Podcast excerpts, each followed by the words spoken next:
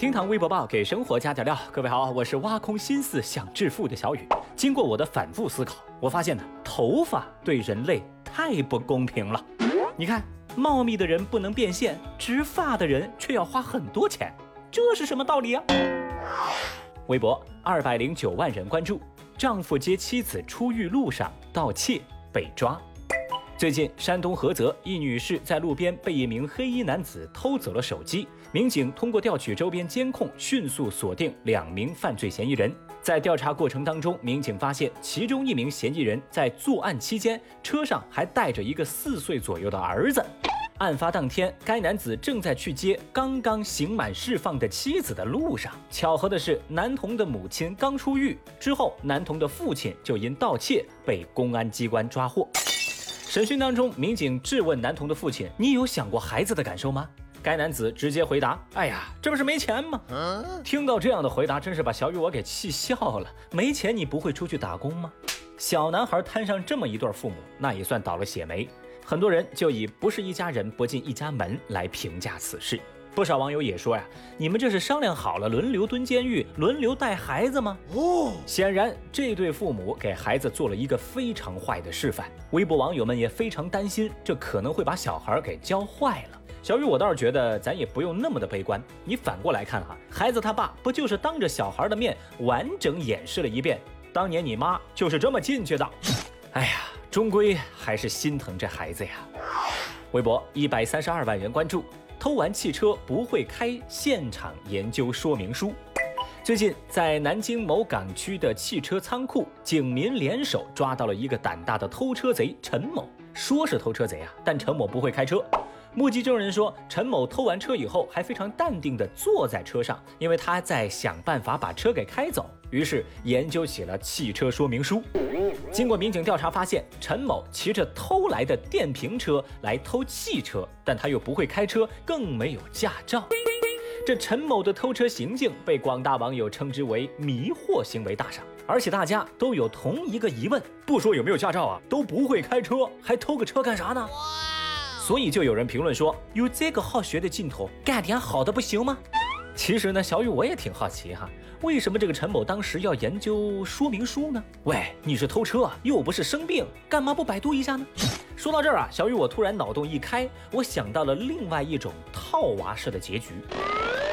说陈某骑着偷来的电瓶车来偷汽车，研究完汽车的驾驶说明，就开着偷来的汽车去了机场，然后坐在飞机上研究飞机的说明书，最后开着偷来的飞机降在了航母上继续研究。哇，这个脑洞真的太大了！喂，能不能别想这些奇怪的东西？啊？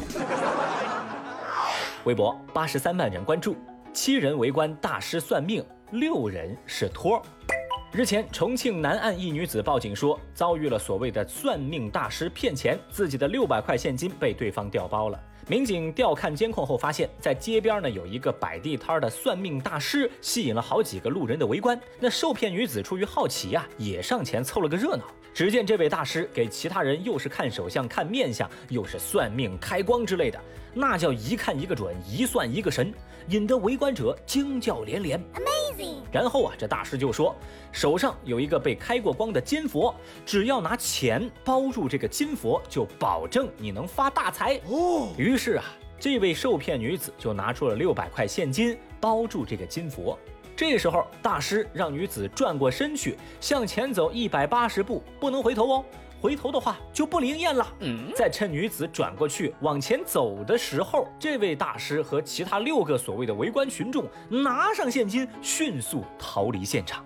没错，警方经过调查后发现，当时除了这个受骗女子和算命大师之外，剩下六个所谓的围观群众啊，其实都是这大师的托儿。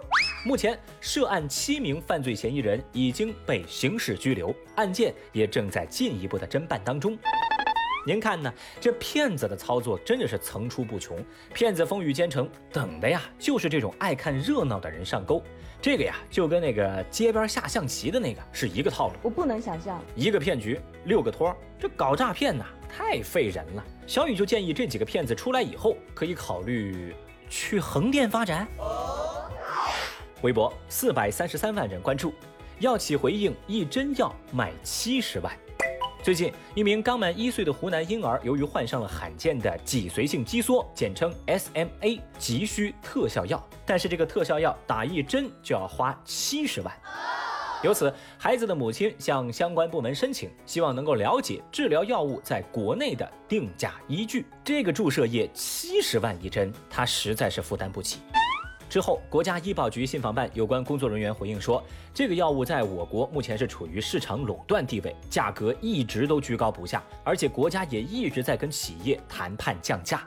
再后来呢，网上各种杂音都冒了出来，说什么同样的药在国外卖的很便宜，就在中国卖的很贵。但是通过广大网友的求证以后，发现呢，这个药品在美国的售价达到了十二点五万美元，约合人民币八十七万；而在澳洲，这个药物被纳入了当地的药品福利计划，所以一般患者只需要支付四十一澳元，约合人民币二百零五块。时间来到六号，药品生产商也发声表示，由于该药不符合相关条件，因此并未参加二零一九年国家医保谈判。那这件事情呢，在微博上引发了网友们的巨大讨论。一方面，一针七十万的价格，没有几个家庭能承受得了；但另一方面，罕见病的药物研发本就需要极大成本，而 SMA 全球患者不过几千人，要是价格下调，没有办法回收成本，那以后谁还会去研究罕见病的药呢？当有人呼吁把药物纳入医保，又有人开始担心，如果欠发达地区的医保基金用于支付高价的罕见病，那其他人的基础疾病可能就无法保障了。那么，对于罕见病高价药纳入医保这件事情，您怎么看呢？